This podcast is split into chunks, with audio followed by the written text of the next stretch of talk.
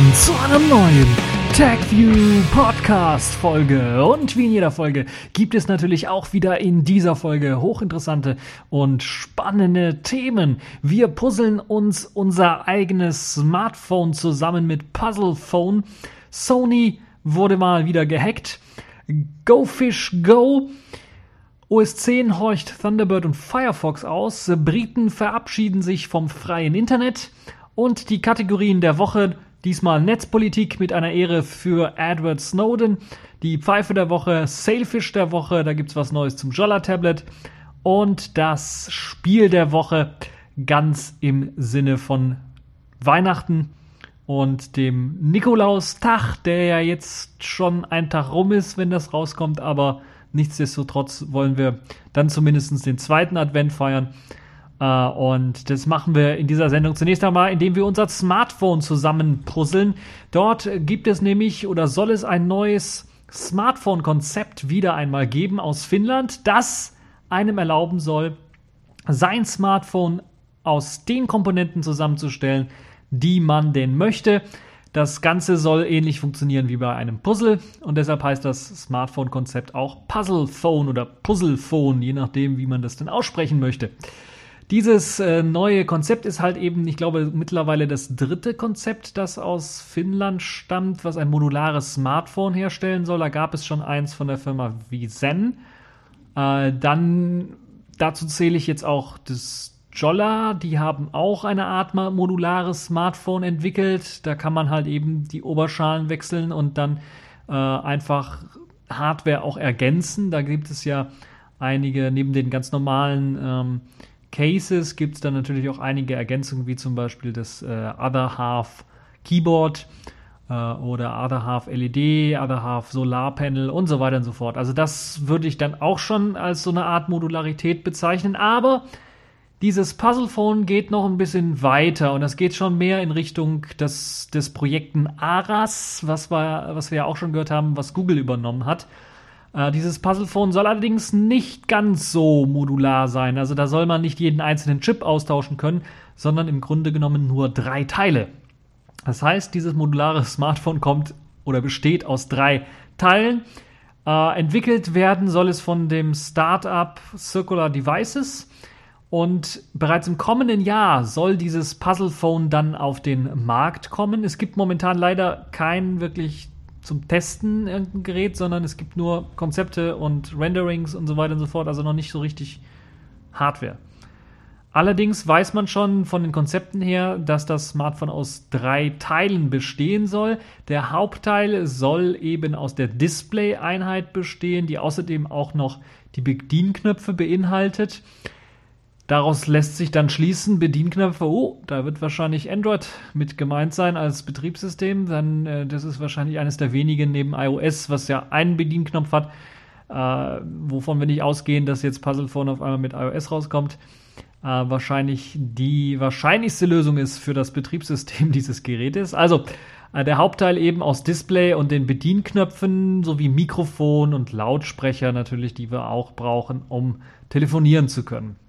Auf der Rückseite befinden sich dann auch noch zwei Einschübe äh, bei diesem Hauptteil und dieser eine Einschub ist dann für, den, für die Akkueinheit gedacht, die dann auch ähm, äh, noch weitere Hardware beinhaltet und dann ein weiterer Einschub für die Kameraeinheit, wo sich dann nicht nur die Kamera befindet, sondern auch der Prozessor untergebracht ist. Das heißt, man soll auch in der Lage sein, den Prozessor auszutauschen, und das halt eben modular durch halt eben das Wechseln dieser Kameraeinheit, wo der Prozessor dann drauf steckt. In der Akkueinheit soll dann halt irgendwie weitere Elektronik untergebracht werden. Sensoren sind da gesagt worden. Können wir durchaus vorstellen, dass da auch Antennen untergebracht sind, eventuell, äh, wenn sie nicht in der Display-Einheit äh, eingebracht sind. Äh, Bluetooth-Chips oder sowas könnten dort auch mit an Bord sein. Solche Geschichten, NFC, das könnte alles äh, dort in dieser Akkueinheit drin sein. Spannend wird es natürlich dann zu sehen, ob es auch dann die Möglichkeit gibt, dann wirklich auch zu sagen, ich verzichte auf die Kamera bei dem Kameramodell, bei der Kameraeinheit und möchte dafür dann einen stärkeren, leistungsfähigeren Prozessor mit, mit mehr Speicher oder sowas haben, ob das dann wirklich eine Möglichkeit ist oder ob es dann eher ja als eine Art Aufrüstkit gebraucht wird, dieses, diese Modularität, so dass man dann jedes Jahr einfach mal sein Kameramodul auswechseln kann, um mehr Speicher, um mehr Prozessorleistung zu bekommen und wie gut sich das natürlich dann auch mit der Software verträgt, die ja dann darauf abgestimmt werden muss. Apropos Software, das ist glaube ich eine gute, äh, ein guter Punkt, denn äh, die Software, die drauf laufen soll, soll eine speziell angepasste, angepasste Android-Version sein. Allerdings sei man auch offen für andere Smartphones, äh, Smartphone-Betriebssysteme. Dazu gehören dann halt eben auch Firefox OS und Sailfish OS, aber auch Windows Phone. Das passt irgendwie gar nicht zu den ganzen Reihe von anderen, weil der Rest ist alles Open Source und Windows Phone komplett closed. Also, äh, oder sagen wir mal, der Rest ist fast Open Source und ähm, Windows Phone eben komplett Closed Source. Mm, ich kann mir auch schwer vorstellen, dass jetzt Microsoft dann auf die Idee kommt, da ein Windows drauf zu packen. Und ich kann mir persönlich auch schwer vorstellen, dass Windows mit der Modularität da zurechtkommt. Wir kennen es von Desktop-PCs ja äh, da kann man nicht einfach mal eine Grafikkarte und, und, den Prozessor und dann noch vielleicht das Mainboard tauschen und äh, hoffen, dass das weiterhin hochfährt, äh, des Windows. Da muss man also doch schon äh, ein bisschen was auf der Hut sein. Es gibt ein paar schöne Renderings, wo man sich das äh, Phone schon anschauen kann. Ähm, auch wie das aussehen soll im Konzept. Da gibt es auch ein äh, Render-Video, das da ganz kurz mal zeigt. Ein kleiner Trailer, 40-sekündiger. Ähm, und ja, das sieht gar nicht mal so schlecht aus, aber sie planen auch noch mehr. Äh, schade ist, dass man nicht schon mal so einen Prototypen wenigstens in der Hand hat. Also die haben noch nicht mal ein 3D-Modell irgendwie in der Hand. Zumindest sieht man ähm, das jetzt nicht, sondern das sind alles Render-Shots im Grunde wo man dann sagen könnte, okay, das wird dann die und die Größe ungefähr haben und das und das Gewicht oder das sind vielleicht eventuell Probleme, weil momentan sehe ich da auch noch nicht so richtig, wie das Ganze denn halten soll, diese, diese verschiedenen modularen äh, Einheiten, wie die an dem Gerät selber halten soll. Man sieht zwar in den Renders die Kontakte, in den Renderings die Kontakte äh, von dem äh, Smartphone selber, wo oder von dem Teil selber, äh, von dem Modul selber, wo es dann halt mit dem, dem Rest, also dem Display dann verbunden sein wird. Aber wie das Ganze denn halten soll, mithilfe von Magneten eventuell, mithilfe von einer Schraube oder irgendetwas, was man drehen muss, um es dann einrasten zu lassen, das ist noch so eine Frage, die man sich stellen muss.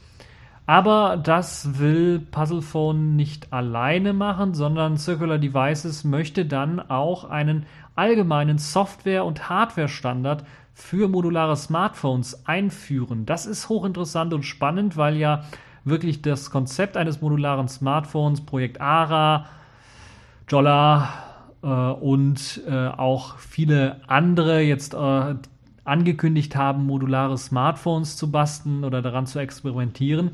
Da ist es, glaube ich, gut, dass zumindest jetzt einer dieser neuen Startups dann mal dahin, dahergeht und sagt, wir müssen vielleicht mal einen allgemeinen Standard für diese Module schaffen, so dass es in Zukunft eventuell dann auch möglich ist, äh, zu sagen, okay, ich habe jetzt hier zwar vielleicht mein, mein Smartphone, äh, mein Puzzlephone, aber ich kann einfach ein Modul aus von dem Projekt ARA einfach mal nehmen. Es muss einfach nur ein anderes Gehäuse haben und dann passt das schon oder äh, das oder man kann den Standard so weit entwickeln, dass sogar die Gehäuse so weit kompatibel miteinander sind, dass äh, man ein Modul dann einfach auch in ein anderes, komplett anderes Smartphone rein verfrachten kann.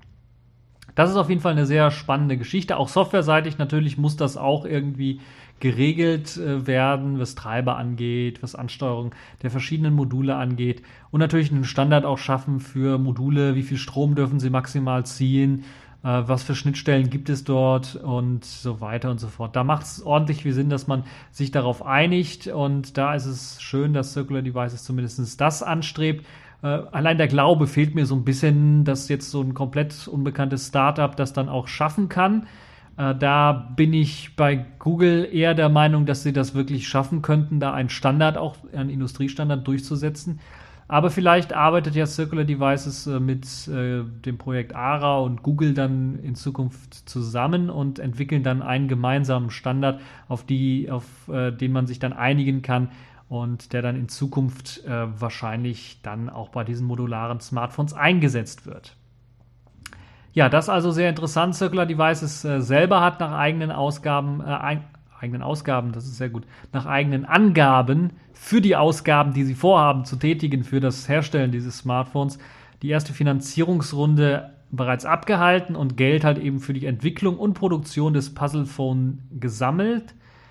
Äh, zu den Unterstützern, und das ist interessant, gehört auch das Fraunhofer Institut für die Zuverlässigkeit und Mikrointegration, kurz IZM, also hier aus Deutschland.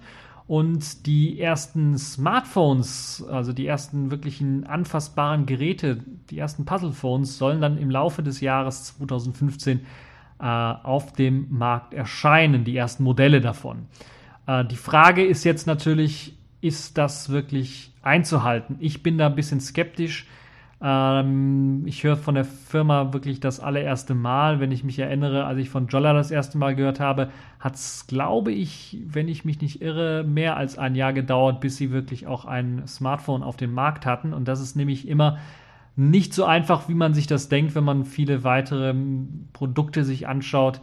Äh, wurde ja immer von dem sogenannten Ubuntu-Phone in diesem Jahr geredet. Und ich habe eigentlich auch gedacht, dass Ubuntu ähm, oder ja, Ubuntu zumindest mit anderen Herstellern dann wirklich ein Gerät rausbringen wird in diesem Jahr. Es scheint jetzt nicht der Fall zu sein. Das heißt, so einfach ist es nicht, ein neues Smartphone komplett auf den Markt zu bringen. Und jetzt hier ähm, auch mit einem komplett anderen Hardware-Konzept. Das wird ein wenig schwierig. Deshalb bin ich da noch ein bisschen skeptisch. Da müssen wir uns dann überraschen lassen im nächsten Jahr. Äh, momentan kann das auch alles in die Hose gehen, selbst wenn das finanziert ist. Äh, es gibt halt noch nicht mal wirklich Hardware zum Anfassen, sondern es sind alles nur Konzepte und Designideen und den ersten Prototypen und so weiter und so fort gibt es noch nicht. Und deshalb kann das immer noch in die Hose gehen. Äh, trotzdem ein spannendes Konzept und deshalb habe ich es ja auch hier mal vorstellen wollen, damit wir dann äh, uns mal anschauen, was denn eventuell hätte sein können äh, wenn es scheitert oder was dann wir im nächsten Jahr dann eventuell dann auch sehen werden. Vielleicht wird ja auch Google mit denen zusammenarbeiten und ähm, ja, das könnte dann vielleicht äh, den Boost geben, dass wir im nächsten Jahr schon unser erstes modulares ähm, Smartphone äh, oder unser erstes Puzzlephone haben, was wir uns dann selber zusammen puzzeln können. Ja, kommen wir zur nächsten Meldung und das ist so eine Meldung, das ist äh, eine Meldung, die eigentlich äh, so ein Super-GAU darstellt, würde ich mal sagen. Der schlimmste an, anzunehmende Unfall äh, bei Sony. Äh, die Frage, has Sony been hacked this week, kann man nur mit Ja beantworten und zwar so richtig gehackt worden sind sie. Und das ist halt, äh, also ich glaube, wenn ich der äh, Entwickler oder der für die Sicherheit bei Sony zuständig wäre, wenn es da überhaupt einen gibt. Also dann würde ich wirklich. Alter, wenn ich du wäre, du würdest ja lachen in die Kreissäge rennen. Weil er hat quasi total versagt, denn am Montag kam raus, letzten Montag kam raus, dass Sony Pictures komplett zum Erliegen gebracht worden ist durch Hacker. Das heißt, da sollen sich wirklich Leute reingeknackt haben in das Sony Firmennetzwerk und es komplett übernommen haben. Das heißt also komplett wirklich alles übernommen. Das heißt, selbst das Play Store Konto von Sony für, für, für Google Android Play Store soll betroffen worden, äh, soll betroffen sein. Das heißt, da hat man es selbst geschafft, sogar da irgendwie Daten abzugreifen. Äh, die Gruppe, die sich dort gemeldet hat, ist äh, die Gruppe namens Guardians of Peace, kurz GOP, die äh, ja, sich dann zumindest in diesen äh, hübschen Bildchen, die man dann da auch äh, auf ein paar gehackten Rechnern gesehen hat, dann als äh, die Gruppe bekannt hat, die das Netzwerk gehackt hat. Laut den US-Medien hatten sogar auch die Mitarbeiter äh, dann früher frei, weil sie dann einfach nach Hause geschickt worden sind, weil sie im Grunde genommen die Computer nicht mehr aus Sicherheitsgründen nicht mehr bedienen sollten und die alle abgeschaltet worden sind. Und man hat sogar die, zu denen dann gesagt, zu Hause bitte auch alle Mobilgeräte äh, ausschalten, Firmen-WLAN bloß nicht reingehen, nicht ins VPN reingehen, keine E-Mails abrufen. Äh, und ähm, das hat man natürlich auch denen gesagt, die alle von zu Hause aus vielleicht arbeiten, dass sie unbedingt nicht auf das Firmennetz zugreifen sollen. Und äh, ja, außerdem hat sich auch noch eine anonyme Quelle gemeldet, die bei Sony Pictures arbeiten soll. Die hat sogar dann auch äh, ähm, genau erzählt, wie jetzt dieser Hack zustande gekommen ist. Man hat sich einfach in einen einzelnen Server reingehackt und hat dann von dort aus ungesehen den Rest des Systems irgendwie übernehmen können. Es gibt sogar ein Foto von einem sogenannten gehackten Computer. Äh, ob man dem Ganzen Glauben schenken kann, äh, ist natürlich so eine, so eine Sache. Aber da gibt es halt auf Reddit, äh, hatte das einer gepostet, äh, das, das Foto von einem gehackten äh, ähm, ja, von so einem Gag-PC. Das sieht sehr lustig aus mit Totenkopf. Also wie man sich das so aus klassischen Hackerfilmen vorstellt und einer äh, lustigen Warnung und so weiter und so fort mit ein paar Links äh, zu paar Dateien, die dann ja eigentlich alle Passwörter und Kundendaten und so weiter dann ähm, beinhalten. Äh, der Nutzer, der das Foto gepostet hat, hat inzwischen sein Konto gelöscht und hat halt auch nach Angaben von Sony äh, selber dann bei Sony Pictures mal gearbeitet, aber er selbst hat, hat sich dann nochmal zu Wort gemeldet und gesagt, er hat das von einem Bekannten bekommen, der bei Sony Pictures immer noch arbeitet, das Bild. Ähm, ja, ansonsten gibt es halt noch äh, in einer ZIP-Datei, äh, welche halt eben dann die, die Hacker dort reingestellt haben, die da auf dem Bild auch zu sehen sind. Also die Links zu dieser ZIP-Datei äh, sollen halt eben die Liste, soll die Liste mit Dateien ähm, drinstehen, äh, von äh, dem die Hacker behaupten, dass sie die erbeutet haben.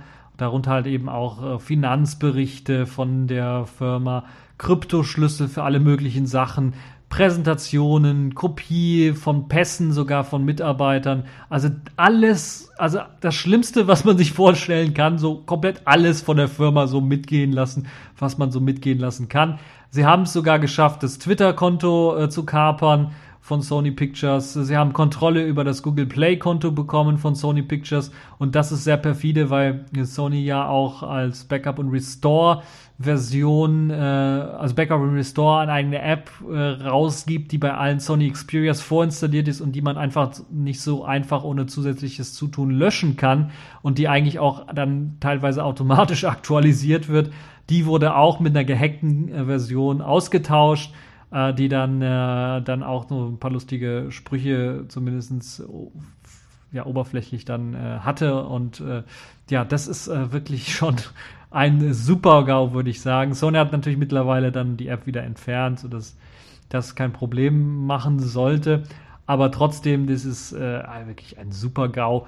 Und äh, nicht nur das, Sony Pictures ist ja auch ein, ist ja nicht jetzt direkt ein, ist gehört zum Sony-Konzern, ist also ein Tochterunternehmen von Sony und ist eigentlich für Filme und Fernsehserien bekannt, äh, von bekannten Filmstudios wie Columbia Pictures, TriStar Pictures und so weiter und so fort. Da hat halt eben auch Sony Pictures Television zugehört und die haben natürlich auch eine ganze Menge an Filme und Serien produziert und die sollen auch alle über den Jordan gegangen sein, also über den Jordan gegangen sein, die sollen auch alle runtergeladen worden sein. Das heißt, ähm, wenn ihr euch jetzt auf Tauschbörsen befindet, kann es auch mal sein, dass ihr für nächstes Jahr schon mal paar von diesen Filmen oder auch Serien schon mal jetzt euch äh, irgendwo saugen könnt, weil halt eben die Hacker diese dann auch schon veröffentlicht haben. Also der totale Super-GAU für Sony. Und äh, ich frage mich ganz ehrlich, wenn ich das höre, alles so an einem Server hat man sich reingehackt und so das, die, das, komplett Sony Pictures übernehmen können und sogar dafür gesorgt, dass da ja auch richtig Schaden entstanden ist, weil man die Mitarbeiter nach Hause schicken musste, das ganze Netzwerk wahrscheinlich abschalten musste oder äh, zumindest zu Großteilen da den Strom abdrehen musste. Äh, Mitarbeiter auffordern musste, bloß nicht ins, in, ins Firmennetzwerk reinzugehen oder irgendwelche Sachen zu machen. Das ist natürlich auch ein riesengroßer Schaden. Und da frage ich mich eigentlich, wo ist der Typ, der für die Sicherheit bei Sony verantwortlich ist? Es ist ja nicht das erste Mal, dass sich jemand großspurig bei Sony hineinhackt. Jetzt ist halt Sony Pictures davon betroffen, also die Firm, Filmfirma quasi von Sony. Und das ist wirklich schon ein sehr, sehr starkes Stück, das äh, Sony, der anscheinend äh, komplett schmerzfrei durch die Welt geht, was Sachen Sicherheit angeht im Internet und bei ihren eigenen Servern. Also das kann ich mir auch überhaupt nicht vorstellen, wie das funktionieren soll. ähm, bei so einer großen Firma ähm, so einfach quasi durch die verschiedenen Netzwerke dann zu dem totalen Zugriff zu gelangen, dass überhaupt einige Server miteinander so verbunden sind, dass man ähm, dann auch die Möglichkeit hat, zum Beispiel das Play Store oder Twitter-Konto dann zu kompromittieren, ist doch schon ein etwas äh, ja, bemerkenswertes, was so auch die Verhältnisse äh, im Hause Sony dann widerspiegelt, würde ich jetzt mal behaupten. Nun ja, also das der Super-GAU für Sony. Ähm, also ich weiß nicht, eigentlich müssten die jetzt alle zerlegt werden, da die dafür verantwortlich sind.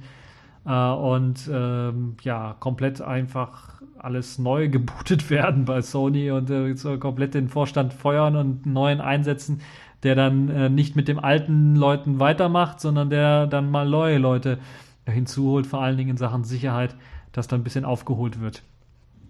Ja, aber das ist nicht äh, das äh, Hauptthema in dieser äh, Sendung, sondern wir wollen uns natürlich auch ein bisschen was paar technischen, interessanten, neuen Innovationen zuwenden. Und dort gibt es was Interessantes. Go Fish Go habe ich es genannt, nämlich ein erst einmal von Bastler entwickeltes fischgesteuertes Aquarium. Das frage ich eigentlich, was soll das denn sein? Also es ist interessant, dass da nicht nur einer drauf kam, sondern auch äh, ja, unabhängig voneinander mehrere Bastler auf die Idee gekommen sind, ähm, ihren Fischen mehr Mobilität zu geben, indem sie halt eben ein bisschen was mehr machen, als denen nur ein Aquarium hinzustellen. Und sie können sie da im Kreis rumschwimmen in dem kleinen Aquarium, sondern sie stellen das Aquarium auf Rollen, auf Rädern. Und packen dann noch eine Kamera oben drauf und dann wird der Fisch beobachtet und je nachdem, wo er hinschwimmt, bewegt sich dann auch das ganze Aquarium mit dem Fisch selber. Das waren Bastler aus den Niederlanden und Neuseeland, die das äh, entwickelt haben mit zwei etwas unterschiedlichen Technologien, aber im Grunde genommen wird das gleiche dort gemacht. Also das Aquarium auf Räder montiert und die Schwimmbewegung des Fisches dann abgefangen und je nachdem wie wird dann halt das Aquarium in diese Richtung gesteuert. Ähm, das heißt, es muss irgendwie aufgenommen werden, wie oder wohin der Fisch gerade schwimmt.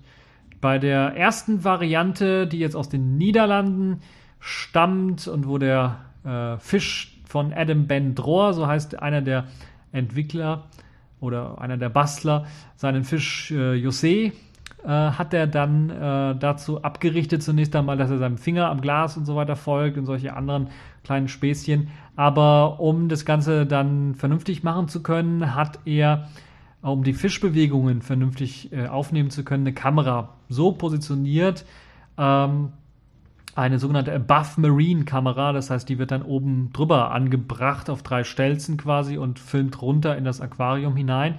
Und mittels Farbtracking, also da wird mit Hilfe von Farben wird rausgefunden, wo sich der Fisch gerade befindet. Also da werden Farbveränderungen werden da getrackt im Grunde. Wird halt eben die Bewegungsrichtung des Fisches aufgezeichnet und ein Mikrocontroller berechnet dann, äh, wohin sich das ähm, Aquarium dann bewegen muss. Also die Ansteuerung der äh, Räder wird dann übernommen, da sich das Glas äh, da das Glas rund ist natürlich, sind die Räder auch am Glas rundherum angebracht und deshalb äh, sind das sogenannte omnidirektionale Räder, die dort angesteuert werden. Ja, und der Fisch, und das ist das Interessante, das sieht man in dem Video, ist ja teilweise so intelligent, dass er das auch merkt, dass jetzt sich ein ganzes Aquarium in eine bestimmte Richtung bewegt, wo er halt eben auch, also vielleicht liegt es nur bei José, dass er so intelligent ist, aber er es auch geschafft hat, also dieser Fisch dann auf den Menschen zu, zu schwimmen. Also er schwimmt dann in die Richtung des Menschen beispielsweise, um ihn irgendwie anzulocken, ihn dazu zu bringen, dass er eben auch äh, ihm füttert oder sowas. Äh, er kann natürlich auch rückwärts schwimmen, um das Aquarium zum Bremsen zu bringen. Also wie im Auto kann er da auch äh, äh, ganz normal bremsen, wenn er denn möchte. Und das ist, glaube ich, eine sehr spannende Geschichte.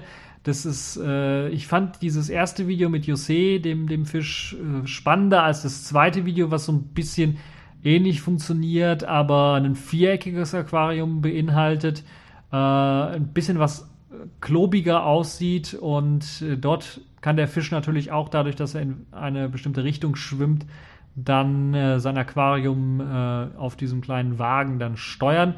Ähm, das sieht aber mehr so doch eine ganze Ecke prototypenmäßiger aus. Das ist bei dem ersten, bis auf den Kabel, den es da gibt für, für die Kamera, ist das ähm, besser gelöst, finde ich. Auf jeden Fall könnt ihr euch diese zwei verschiedenen äh, Aquarien, die es, äh, Aquarien, die es dort gibt, anschauen. Ich habe mich natürlich vertan. Äh, ich habe ja gesagt, das äh, José Niederlande ist natürlich äh, Mumpitz, da kommt man eigentlich vom Namen des Fisches eigentlich direkt äh, drauf, dass es genau andersrum ist. Das zweite Video stammt aus den Niederlanden und das allererste Video mit José stammt aus, äh, lasst mich nicht lügen, Neuseeland. Ähm, also genau andersrum. Jedenfalls sehr spannende äh, Bastelprojekte. Fish on Wheels kann man sie auch nennen. Diese äh, Bastelprojekte. Und äh, da gibt es eben bei dem zweiten Projekt gerade auch äh, gleichzeitig äh, eine Software, die äh, eine Bilderkennungssoftware, die halt eben nach diesem Fish on Wheels Projekt dann oder bei diesem Fish on Wheels Projekt eingesetzt wird, um ähm, dann zu erkennen, in welche Richtung der Fisch schwimmt. Also da gibt es unterschiedliche Konzepte für ein und dieselbe Idee. Finde ich sehr spannend und sehr interessant. Vielleicht werden wir dann in Zukunft auch äh, ja, Fische haben, die wir nicht nur im Aquarium irgendwo absetzen und die bleiben dann den ganzen Tag stehen, sondern die sich auch so quer wie ein Hund oder eine Katze durchs Haus, durch die Zimmer bewegen können, äh, wenn sie denn möchten. Ähm, eine sehr spannende Geschichte, wie ich finde, und bin mal gespannt, ob wir das in Zukunft äh, zumindest bei den Fischliebhabern dann auch sehen werden, dass sie rollende Aquarien haben.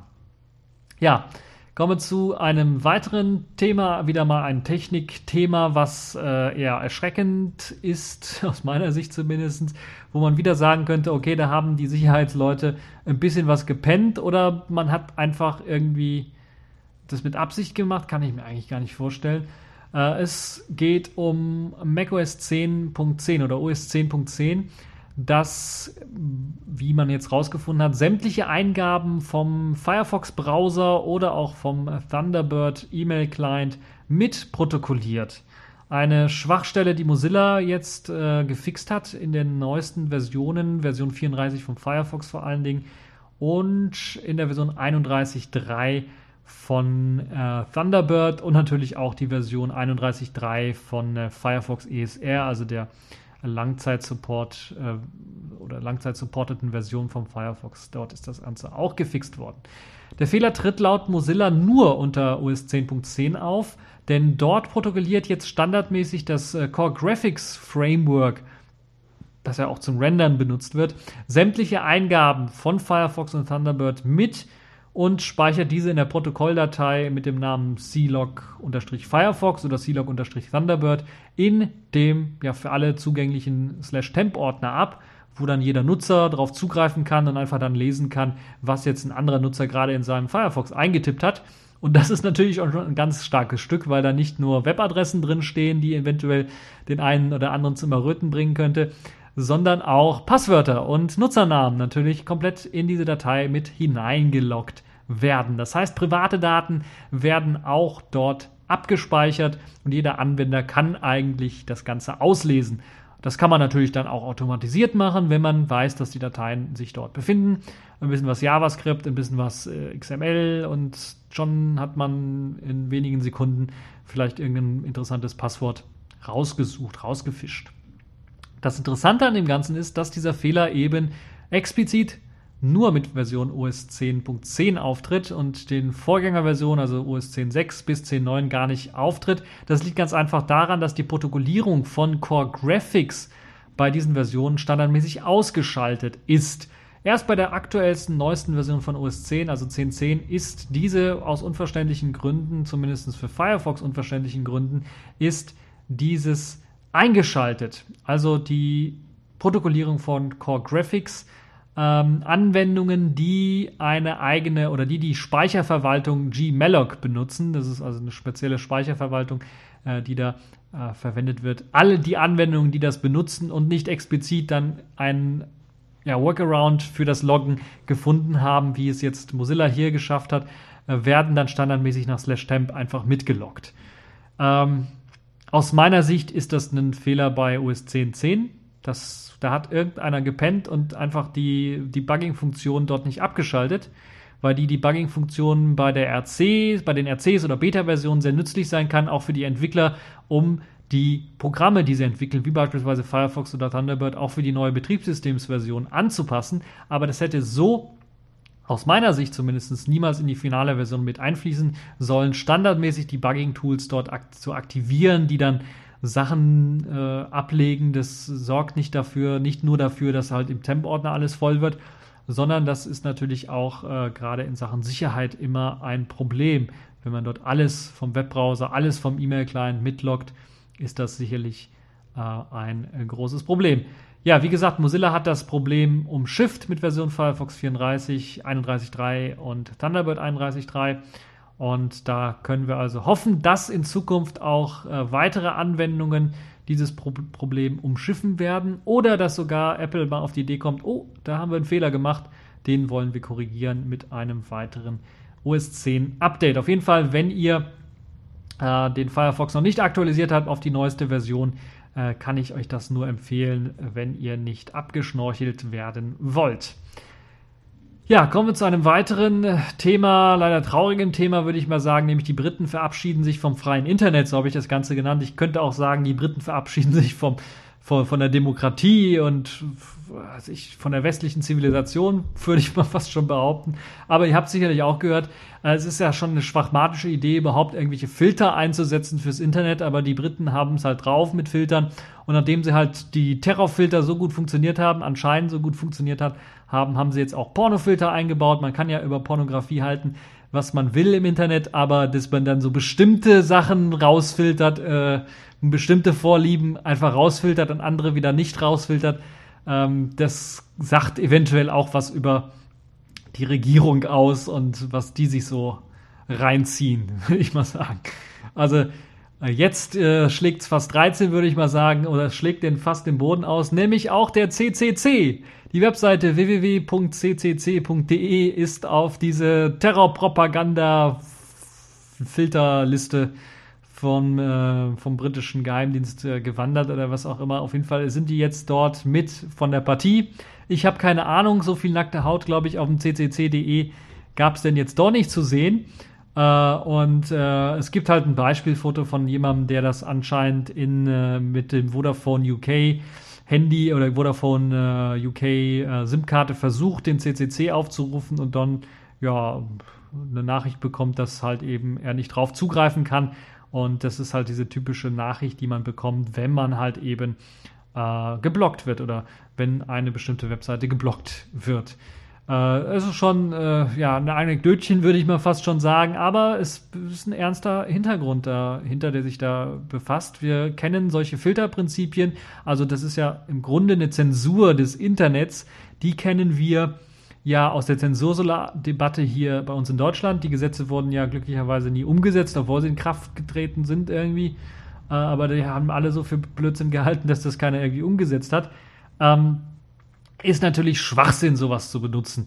Solche Filter werden benutzt in Ländern, die wenig mit Demokratie zu tun haben, vornehmlich. Also Russland, China, das sind so Länder, wo man das äh, einsetzt, wo man halt eben äh, nicht ähm, ja, freies Internet, freien Internetzugang bietet.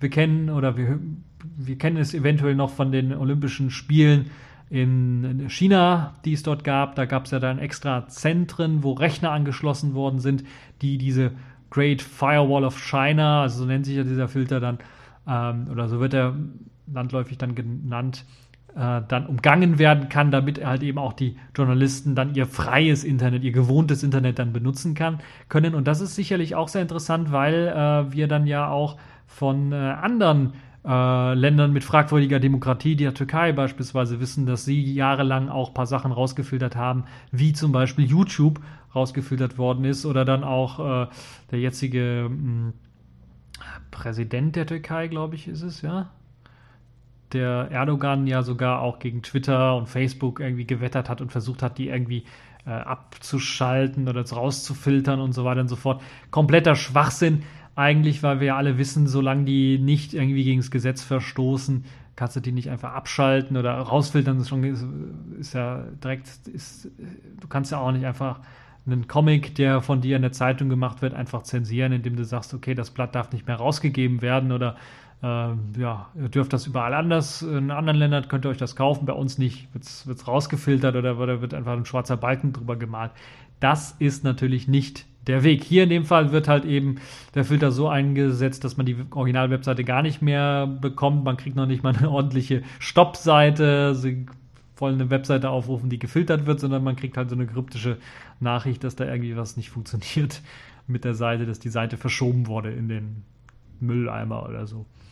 Ja, also filtern jetzt auch in äh, Großbritannien. Damit hat sich Großbritannien meiner Meinung nach komplett jetzt von äh, von äh, der Demokratie entfernt. Nicht komplett verabschiedet, weil da gibt es ja immer noch Rechtsstaatlichkeit und so weiter und so fort.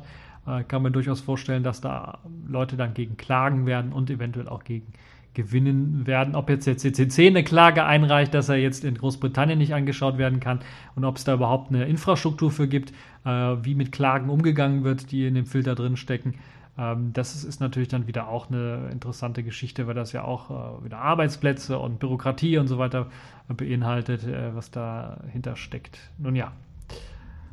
Ja, das äh, eine traurige Nachricht. Äh, machen wir am besten direkt weiter mit den Kategorien der Woche. Äh, kommen wir vielleicht mal auf äh, positive Nachrichten. Accepted. Connecting. Complete.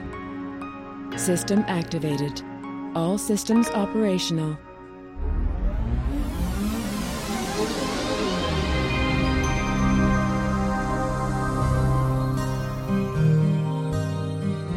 Ja, in den letzten Tagen ist etwas Bemerkenswertes passiert und dann kommen wir direkt zu äh, Kategorie Netzpolitik dieser Woche. Nämlich äh, im schwedischen Reichstag wurde der alternative Nobelpreis des Right Livelihood Award, äh, Awardes äh, verliehen. Und die, dieser alternative Nobelpreis wurde an Edward Snowden verliehen, also derjenige, der im letzten Jahr die ganze NSA-Affäre mit Prism, äh, die GCHQ-Affäre mit Prism und weiteren Abspäh- und Aushörprogrammen dann der Weltöffentlichkeit präsentiert hat oder zumindest zugänglich gemacht hat. Ähm, er selber hat ja mh, keine Daten direkt veröffentlicht, sondern hat die Daten weitergegeben an Journalisten, die sie ausgewertet haben und dann äh, einem ja doch professionellen Journalismus dann ausgewertet haben. Also da kann man nur gratulieren und sich verneigen. Edward Snowden war leider natürlich, wie man sich denken kann, nicht persönlich anwesend, wurde per Video zugeschaltet. Er sitzt ja im Exil in Moskau und konnte sich dann erst einmal dafür bedanken mit den Worten, es ist ein außergewöhnliches Privileg, zu den vielen gezählt zu werden, die für Menschenrechte gekämpft haben. Ja, und das ist, äh, glaube ich, genau das, was er getan hat und weshalb man ihm deshalb auch äh, zu Recht den alternativen Nobelpreis verliehen hat. Er ist allerdings nicht der einzige, dem man den, äh, diesen Nobelpreis verliehen hat, sondern er hat auch dann noch weitere mit sich gezogen, sagen wir mal so, die, die die Daten wirklich ausgewertet haben. Dazu gehört zum Beispiel der Herausgeber der britischen Zeitung The Guardian, Alan Rusbridger, der gemeinsam halt eben mit Snowden ausgezeichnet worden ist und äh, den Preis sogar dann auch persönlich im schwedischen Reichstag dann entgegennehmen konnte. Und äh, ja, Edward, er meinte dann dazu, Edward Snowden hätte dieses Material leicht selbst veröffentlichen können, hat es allerdings nicht gemacht und kam stattdessen zu den Journalisten, denen er vertraut hat und hat dann äh, diese verantwortungsvolle Arbeit, die da mithilfe der Daten, weil da ja auch teilweise persönliche Daten mit drin stecken und Namen genannt worden, ist halt eben auf äh, die Journalisten abgewälzt. Er hat also den Journalisten vertraut. Äh, und, oder nee, laut, in, laut den Worten von Alan Rusbridger selber, er hat den Journalismus geglaubt. Und das ist, glaube ich, äh, zu heutiger Zeiten ist das dann doch schon so, äh, als jemand, der ein Anliegen hat und was veröffentlichen möchte, etwas außergewöhnlicher als diejenigen, die tatsächlich dann hinter der Zeitung stehen und die tatsächlich lesen und sagen, okay, glaube ich, ne? steht ja da so. Ähm, dazu siehe auch die letzte TechView Podcast Folge, wo es um Firefox und, und Technikjournalismus ging. Im weitesten Sinne betrifft das da ja auch einige Sachen, die dann manchmal klein heimlich dann irgendwo auf der dritten Seite im ganz kleingedruckten dann nochmal zwei Wochen später dann wieder rufen werden, weil sie kompletter Humbug waren. Ähm, das aber nur dazu. Fast zeitgleich äh, mit Edward Snowden hat auch äh, Glenn Greenwald, der zweite große Bekannte, der ja auch äh, vor allen Dingen US-Journalist, der in der Washington Post, wenn ich mich nicht irre, dann auch diese ganzen Enthüllungen rausgegeben hat. Der, dem wurde in München äh, der Geschwister Scholl-Preis ähm, anerkannt oder er wurde damit ausgezeichnet. Und so hat er halt also fast zeitgleich auch noch einen Award gewonnen und konnte dann natürlich dann nicht in, in äh, bei der Preisverleihung in Stockholm mit dabei sein. Äh, natürlich im Stockholm selber, interessanterweise, war auch Snowdens Vater zu Gast. Der hat sich das Ganze angeschaut und angehört. Äh, sicherlich auch sehr bewegend für ihn. In der Laudatio hieß es dann zu Snowden, Edward Snowden hat den Bewohnern dieses Planeten einen riesigen Dienst erwiesen das sagte übrigens der Gründer dieser Right Livelihood Award Stiftung, äh, Jakob von äh, Yxekühl. Yxekühl, geiler Name. Ohne seinen Mut wüssten wir immer noch nichts über das Ausmaß der neuen Verbrechen, die der technische Fortschritt möglich gemacht hat. Und da hat er, glaube ich, was Wahres angesprochen, weil wir reden ja immer von der Massenüberwachung und so weiter und so fort, aber das auch tatsächlich beim, das Kind beim Namen zu nennen, dass das ein Verbrechen ist, ähm, wo man sich die technischen Grundlagen, die es so gibt und den Fortschritt, den wir haben, dann einfach zunutze macht unter dem Vorwand eines Schutzes, eines Möchtegern-Schutzes oder einer Terrorabwehr, dann alles Mögliche und allen jenen abhört äh, und das auch gesetzeswidrig macht, teilweise in einigen Ländern, ist natürlich dann auch ein äh, Verdienst Edward Snowdens, dass er das rausgebracht hat, weil so würden wir beispielsweise immer noch nicht davon wissen, dass beispielsweise hier in Deutschland Drohnen losgeschickt werden, um irgendwo auf der Welt, wenn die Amerikaner gerade Lust haben, dann mal irgendeinen, der da unter Terrorgefahr, äh, Verdacht steht, dann einfach mal mit ein paar Raketen rum äh, ja, abzumurksen. Und ja, die Leute, die nebendran stehen, da wird noch nicht mal teilweise gar nicht analysiert, wer das ist. Das sind halt eben Kollateralschäden, die dann mit abgemurkst werden, teilweise.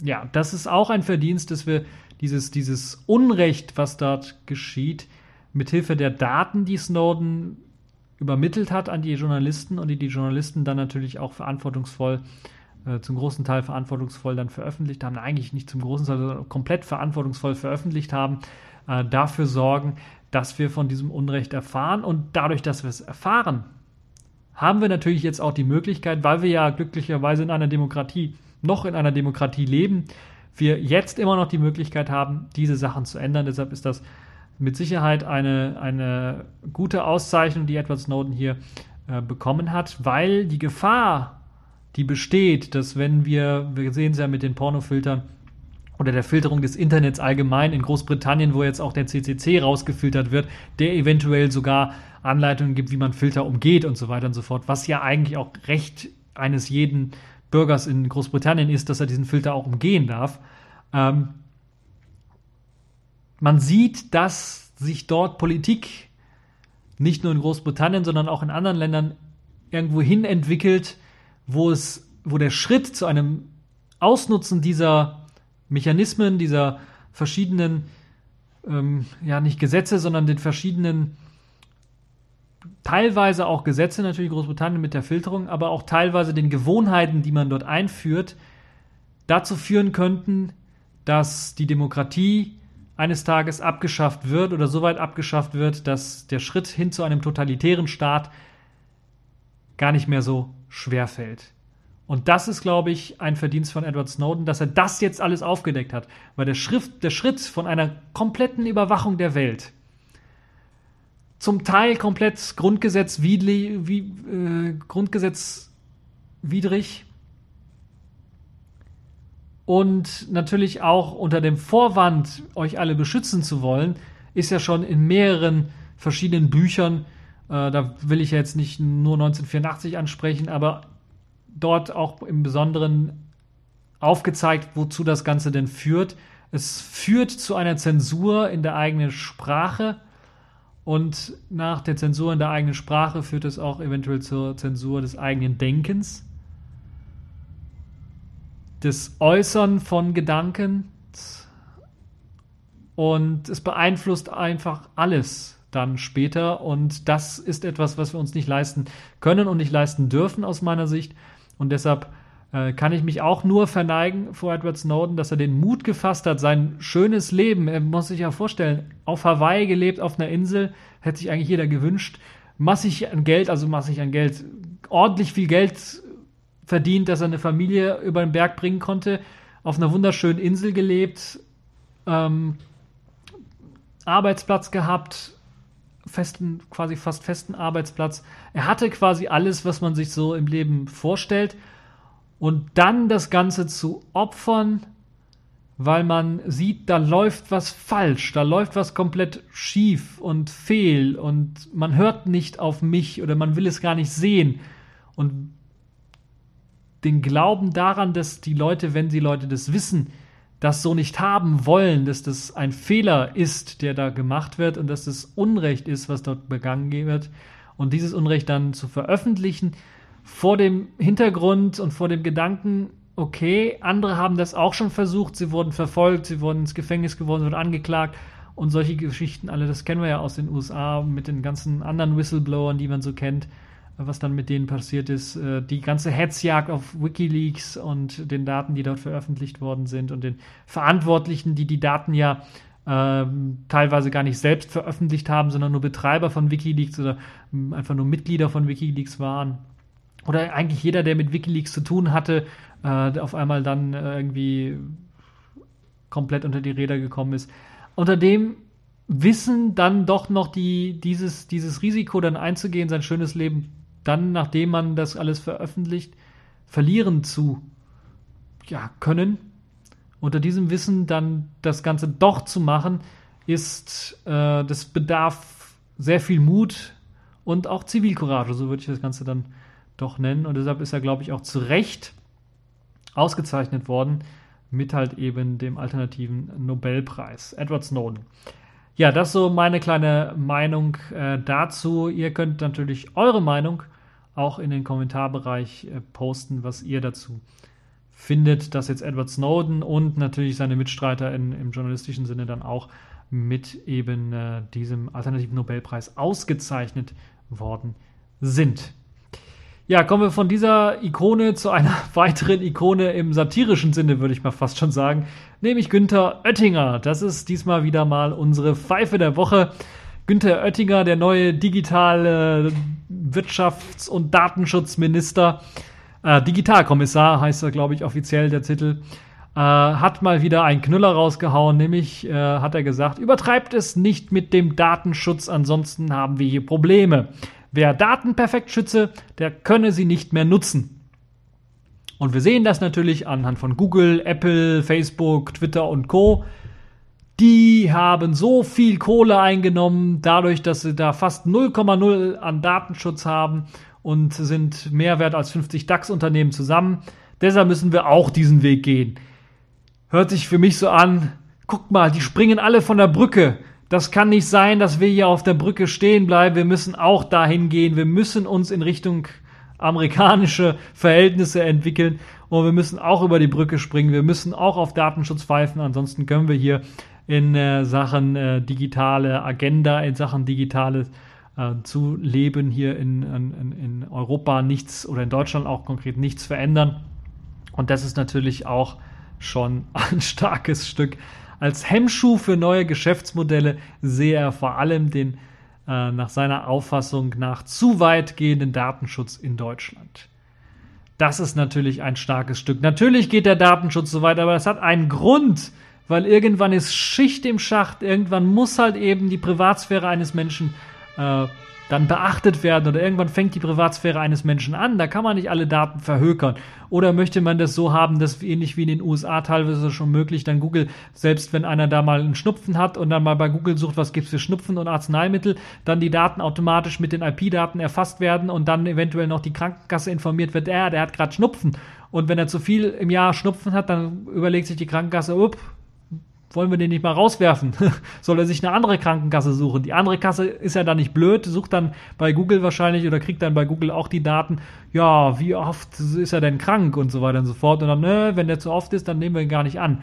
Also solche Geschichten sind natürlich Sachen, die einfach dadurch entstehen, dass zu viele Daten gesammelt werden von den Nutzern und die dann auch miteinander verknüpft werden, sodass eine Privatsphäre der Nutzer eigentlich gar nicht mehr, äh, ja, eigentlich gar nicht mehr existiert. Es gibt ja mittlerweile Algorithmen, die einfach nur von dem, was man bei Amazon sucht, beispielsweise dann passende äh, weitere Sachen dann anzeigen, die andere Leute eventuell gesucht haben. Aber es geht ja natürlich dann noch so weiter, dass Amazon sogar eine Vorhersage machen kann, wann jemand, je nachdem wie er wo und wie lange auf irgendeiner Seite geklickt hat, wann er dann eventuell vorhat, dieses oder jenes Produkt dann zu kaufen. Und es gab sogar Ideen in den USA, die Produkte vorher schon mal loszuschicken, bevor er überhaupt auf Kaufen geklickt hat, weil sie ganz genau wussten, okay, mit einer Trefferquote von über so und so viel, 90 Prozent, 95 oder 96 Prozent, äh, will er das auch wirklich haben so dass er am nächsten Tag das Ganze dann auch oder so schnell wie möglich dann auch bekommt. Also diese ganzen Ideen sind natürlich alles Ideen, die nur mit einer massiven Verletzung des Datenschutzes möglich sind und umsetzbar sind. Und das ist sehr, sehr traurig, dass jetzt unser EU-Digitalkommissar dann auf die Idee kommt, äh, der Wirtschaft quasi wieder in den Arsch zu kriechen und zu sagen, nö, wir pfeifen auf die ganzen Datenschutz und wir müssen euch natürlich, und dafür sorge ich, den Datenschutz so weit klein machen, dass äh, wir alle davon überzeugen, den so weit klein zu machen, dass wir hier in Deutschland äh, und in Europa fast null Datenschutz haben, so dass ihr machen könnt, was ihr wollt mit den Daten. Ja, das ist natürlich wieder eine Sache, das ist, äh, also, ich weiß nicht, wie heftig ich da mit dem Kopf schütteln muss, aber das ist, äh, also, äh, Die Fresse poliere ich dir. Aber Kumpel, wenn du von polieren sprichst, das nimmt dir doch keiner ab mit der Hose. Ehrlich. ehrlich. Ja, genau so kann man sich den Oettinger vorstellen. Ähm, ja, der pragmatische Umgang mit Datenschutz ähm, und ein Interessensausgleich zwischen Wirtschaft und Nutzern ist gefragt, sagt Oettinger weiterhin. Und also da kriege ich schon Kopfschmerzen, muss ich ganz ehrlich sagen, weil das klingt, das ist, äh, was hat er? Zieht er Nebenluft? Hat er offene Socken? Nein, er hat kürzlich was für die Birne gekriegt. Das ist ihm nicht bekommen. Aha. Von wem denn? Ist mit einer Wildsau zusammengestoßen. Hm, hat er so richtig was am Scheitel eingefangen, ja? Mhm.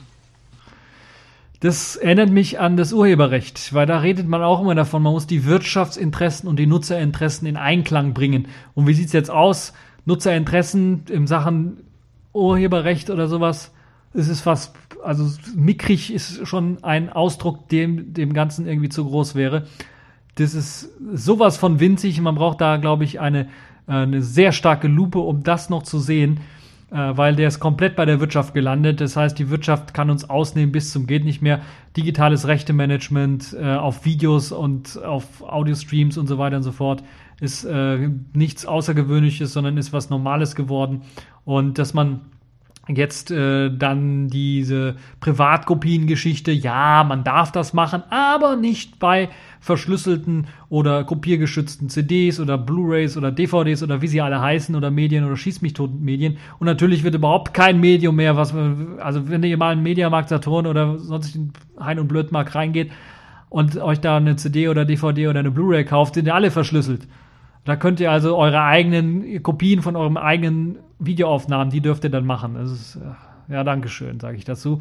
Nur, also das ist dieser Geist, der das Urheberrecht schon komplett kaputt gemacht hat und äh, Innovation stoppt und bremst. Urheberrecht und dessen sehr starke Einschränkung ist natürlich eines dieser Innovationsbremsen, die wir in Europa haben. Aber jetzt das Ganze dann noch zu machen, der Datenschutz muss auch noch weg, weil die Wirtschaft es verlangt. Das ist natürlich schon ein sehr starkes Stück.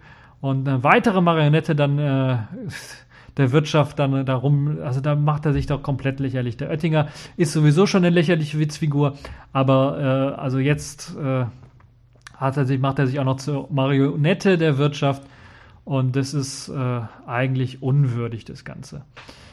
Na gut, in einem Punkt hat er dann doch ein bisschen was recht, aber das ist so ein, so ein Punkt, das ist halt, den sagt er nur am Ende so, um dann zu sagen, okay, da müssen wir alle zustimmen und wenn sie mir hier zustimmen, dann haben sie vielleicht das ganze Geschwafel, was ich vorher gelabert habe, gar nicht mitbekommen und stimmen dem auch einfach zu. Nämlich das Geld, das die Bundesregierung, also jetzt die Bundesregierung in Deutschland, äh, in die Mütterrente gesteckt hat, wäre beim Ausbau der Breitbandnetze weit besser angelegt gewesen. Oh, fällt mir nur hier äh, ein. Nein, doch. Also ist natürlich klar, dass das kompletter Mumpitz war und einfach nur aus politischem Machtgespiel, weil da die CSU unbedingt irgendwie mal irgendein Thema in den Bund mit reinbringen musste. Da haben sie gesagt, wir machen hier Mütterrente und dann müssen wir rein. Sonst machen wir aus der Koalition, gehen wir raus und, und ich weiß gar nicht, warum Bayern überhaupt noch zu Deutschland gehört. Die müssten eigentlich da mit England irgendwo auf einer einzelnen Insel irgendwo äh, machen, was sie wollen eigentlich. Naja, also das ist aus meiner Sicht auch wieder natürlich äh, klar hat er natürlich in dem Fall recht. Das ist Breitbandausbau ist ja in Deutschland lächerlich, wenn wir uns überlegen, wir sind hier in Deutschland noch nicht mal, wir sind, wir sind, glaube ich, im unteren Mittelfeld, was den Breitbandausbau hier in Deutschland angeht. Wenn ich überlege, was für Probleme ich hier habe, ich wohne in einer großen zentralen Stadt, Köln. Ich wohne zehn Minuten von der Innenstadt entfernt und kriege kein VDSL. Telekom oder wer auch sonst dafür verantwortlich ist, kriegt euren Arsch endlich hoch und macht das hier.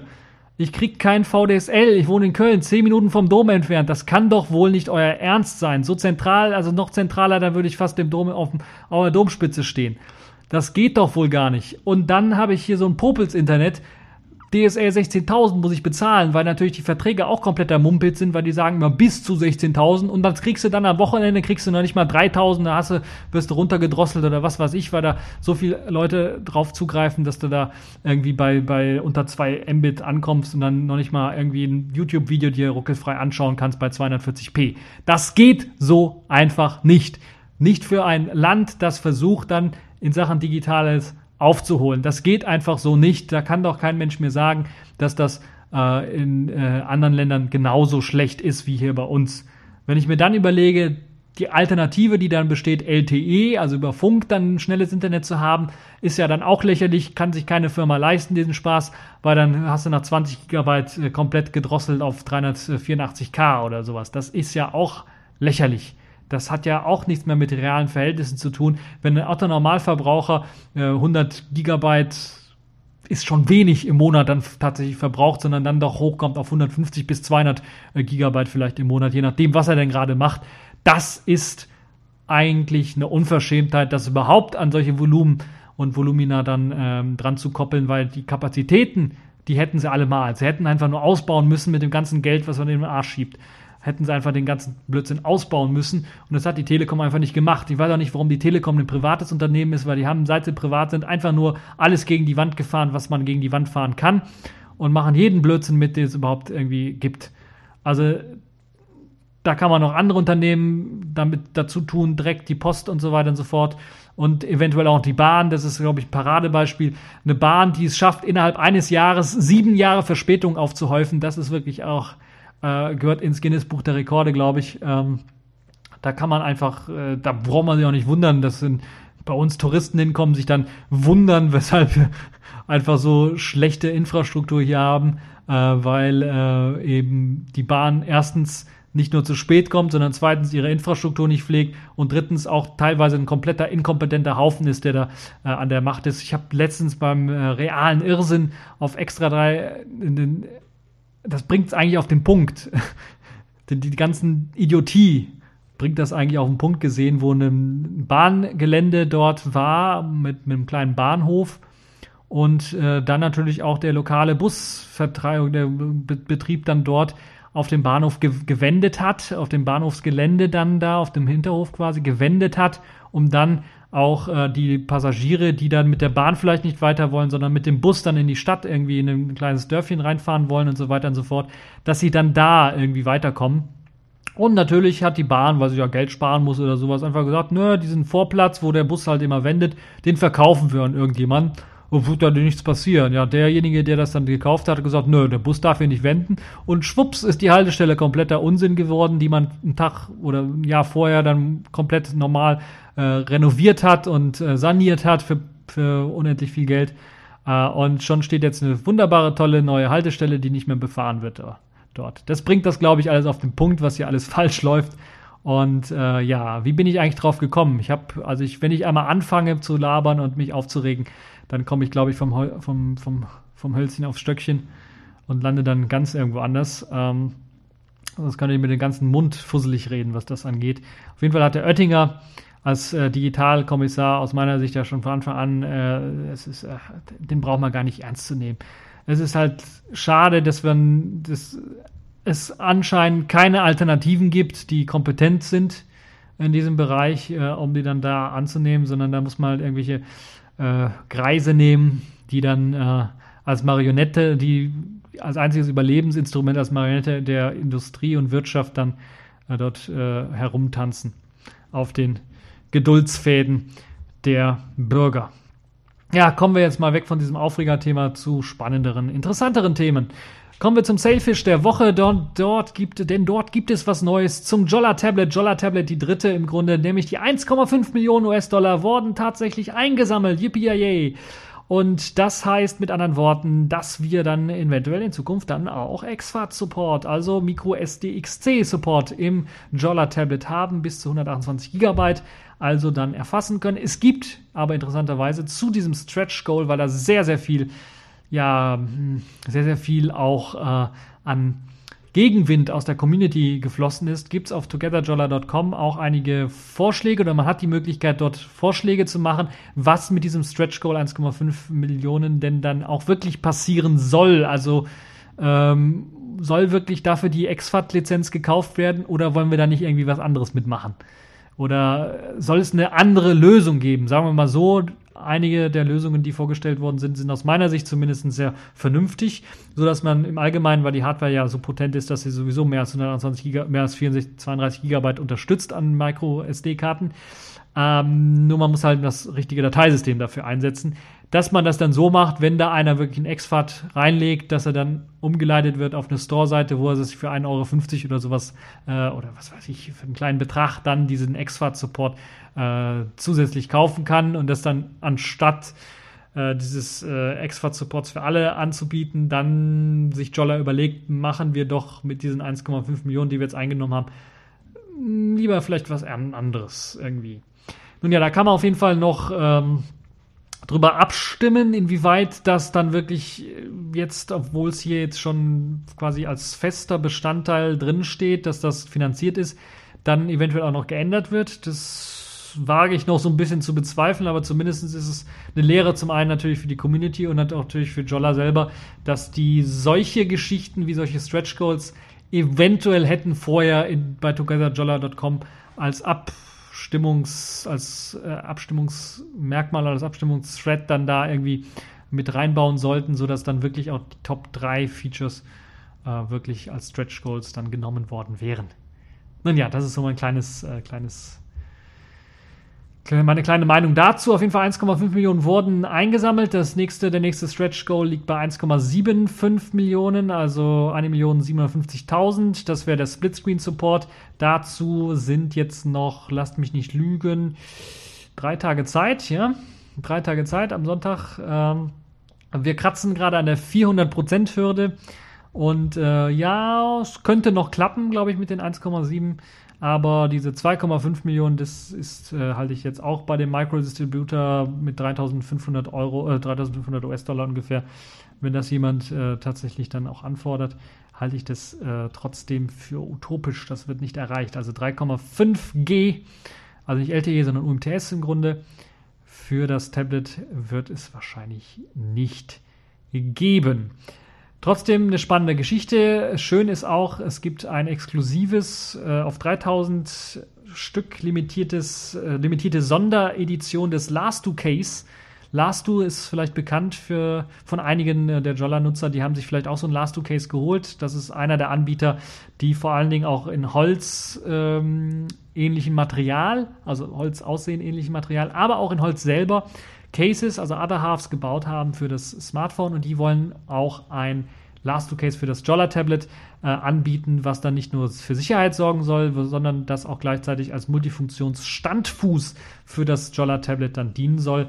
Und dazu äh, gibt es halt immer noch, lasst mich nicht lügen, also mehr als 2000 Stück, die ihr euch bestellen könnt für 49 Dollar. Für die Leute, die es auch haben wollen. Es wird in alle ähm, Länder geschickt, wo auch das Jolla Tablet geschickt wird. Ja, das also das Jolla Tablet. Ihr könnt also da immer noch fleißig spenden, wenn ihr wollt. Und wenn ihr es nicht gesehen habt, euch schon ein Jolla Tablet geholt habt, könnt ihr noch für 49 Dollar euch das Last Do Case für das Tablet dann besorgen, was sicherlich als mit Tablet mit Standfuß äh, auch noch ordentlich viel Sinn macht und ein kleines gutes Gimmick ist. Ja, kommen wir nun zum letzten Thema und ich will natürlich dieses in dieser vorweihnachtlichen Zeit, wie gesagt, wir hatten Nikolaus gerade, will ich natürlich äh, mit einem Thema aufhören, was so ein bisschen dazu reinpasst und äh, das muss auch passend sein, weil das wird jetzt auch mit dieser Sendung die letzte Sendung für äh, jetzt äh, vor Weihnachten sein. Ich weiß nicht, ob auch nach Weihnachten noch irgendwie was kommt. Ich glaube, es wird sogar die letzte Sendung in diesem Jahr sein. Da müssen wir mal schauen. Vielleicht habe ich da noch Bock, irgendwie was zu machen. Vielleicht gibt es noch eine TechView Podcast Show mit interessanten neuen Gimmicks hier und da. Müssen wir mal schauen. Weiß ich jetzt nicht. Vielleicht entwickelt sich oder kommt was Interessantes, Spannendes raus, worüber ich dann berichten kann. Dann nehme ich mir natürlich die Zeit so ein bisschen dafür auch. Aber auf jeden Fall ist das jetzt so die letzte reguläre Sendung, würde ich mal sagen. Und die möchte ich dann mal aufhören in diesem Jahr. Die möchte ich dann aufhören mit einem äh, sehr interessanten Spiel der Woche, nämlich Christmas Eve Crisis. Das hat also, wie ihr im Namen schon hört, mit ja, mit Weihnachten zu tun und ihr spielt dort im Grunde den Weihnachtsmann. Also nicht ganz den Nikolaus, doch den Weihnachtsmann, also den Coca-Cola-mäßigen Weihnachtsmann in Rot und Weiß, der eigentlich alles schon für Weihnachten geplant hat und jetzt haben wir gerade Weihnachtsabend schon, also Heiligabend schon und er will die Geschenke austragen, fährt mit seinem hochautomatisch automatisierten, getunten Schlitten, mit seiner Zeit äh, manipulierenden ähm, äh, Technik dann um die Welt, hat allerdings einen kleinen Unfall und dieser Unfall führt dazu, dass seine Geschenke weit verstreut auf dem Erdenrund rumliegen und wir müssen in diesem kleinen Jump-and-Run-Spiel dann diese Geschenke alle aufsammeln und dann an die richtigen Leute bringen. Das heißt, im klassischen Sinne sind wir da auch natürlich ein wenig von der Zeit eingeschränkt, weil wir müssen äh, dann natürlich auch auf die Zeit achten, dass wir das alles zeitlich hinkriegen, an einem Abend all die Geschenke den Leuten bringen zu können. Es gibt zehn verschiedene Levels. Man kann also rund um die Welt ähm, quasi die ganze Welt besichtigen. Man muss also rund um die Welt einmal, weil natürlich der Weihnachtsmann überall seine Geschenke hinbringt. Es gibt zehn verschiedene Weihnachtsgeschenke, zehn verschiedene Weihnachtsitems, so heißen sie hier. Und es gibt auch Secret Areas, also versteckte äh, Bereiche in den verschiedenen zehn Level zu finden. Es gibt einen Highscore im Internet, wenn ihr da äh, das gerne rumspielen möchtet damit.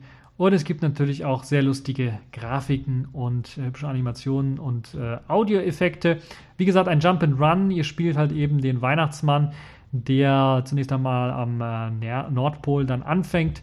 Und dann müsst ihr halt eben dann, äh, nachdem ihr dann gestrandet seid, die Weihnachtsgeschenke finden und äh, die dann zu den passenden Häusern äh, bringen. Und ja, es ist ein sehr knuffiges, interessantes Spiel vielleicht nicht nur für alleine, sondern vielleicht auch mit Kindern, äh, wenn ihr welche habt. Äh, könnt ihr das sehr gern spielen. Ich äh, fand das dann auch doch recht lustig äh, und äh, kann es also nur empfehlen, falls der Weihnachtsabend ein bisschen was zu lang wird und ihr das ein bisschen auflockern wollt mit einem kleinen Computerspiel, dann könnt ihr das machen. Das ganze Spiel ist, steht zur Verfügung nicht nur für Computer, also für äh, hier Windows, macOS 10 und Linux, sondern ihr könnt das Ganze auch, und lasst mich nicht lügen, auf einem iPhone, iPod oder iPad spielen ab iOS 4. Wird die unterstützt und ich glaube, es gibt sogar eine Android-Version. Genau, es gibt auch eine Android-Version, äh, die ihr im Google Play Store findet. Die Versionen für Windows, OS 10 und Linux sind zumindest kostenlos. Ich schaue gerade mal, wie das Ganze für Android aussieht. Da ist es auch kostenlos. Könnt ihr euch das Ganze also auch auf eurem Tablet oder Smartphone anschauen. Selbst Windows 8, äh, Windows Phone 8 Nutzer werden das Ganze für ihr Windows Phone 8 finden. Da ist das Spiel also auch portiert worden. Haben also quasi fast alle abgedeckt, die das Spiel dann auch spielen können. Christmas Eve, wie gesagt, ein kostenloses Spiel äh, von Interaction Studios. Äh, natürlich alles verlinkt, da könnt ihr euch das Ganze dann äh, runterladen In verschiedenen Sprachen übrigens auch, also Französisch, Englisch, Deutsch, Italienisch und Spanisch. Ähm, für die Leute, die mehrsprachig sind. Ja, das war's dann auch für diese TechView Podcast Folge. Wie gesagt, die letzte Folge vor Weihnachten. Vorbereitet euch also richtig auf das Weihnachtsfest. Äh, schnappt euch am besten Familienmitglieder, Freunde und so weiter und so fort und feiert recht schön. Und ich wünsche euch dann schon auf diesem Weg ein schönes und gutes Weihnachtsfest. Und wenn wir uns nicht mehr hören oder eventuell dann auch in der Videoshow sehen, dann auch schon einen guten Rutsch in das neue Jahr 2015. Das war's für diese TechView Podcast Folge und bis zur nächsten Folge.